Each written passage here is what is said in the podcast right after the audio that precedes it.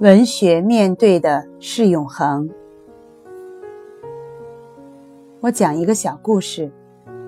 我十九岁到二十三岁在大学里读中文系。我的老师在课堂上讲《红楼梦》写的多么棒，但我第一章都没看完就扔在一边了。大学毕业后自己要讲课，怕学生问起来出洋相，我又拿起来看。看到第三十回，实在坚持不下去了。终于有一天，这时我已经过四十岁了。当我再拿起《红楼梦》的时候，可以很负责任地说，在我的阅读生涯里，没有一本小说写得比《红楼梦》更好。那当初为什么觉得这部小说写得不好呢？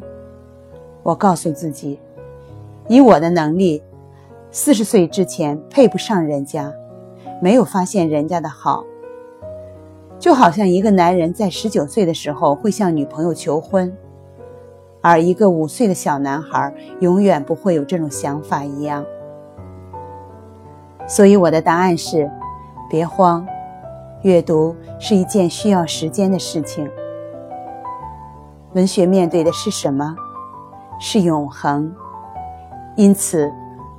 对于一个写作者来说，镇定比什么都重要。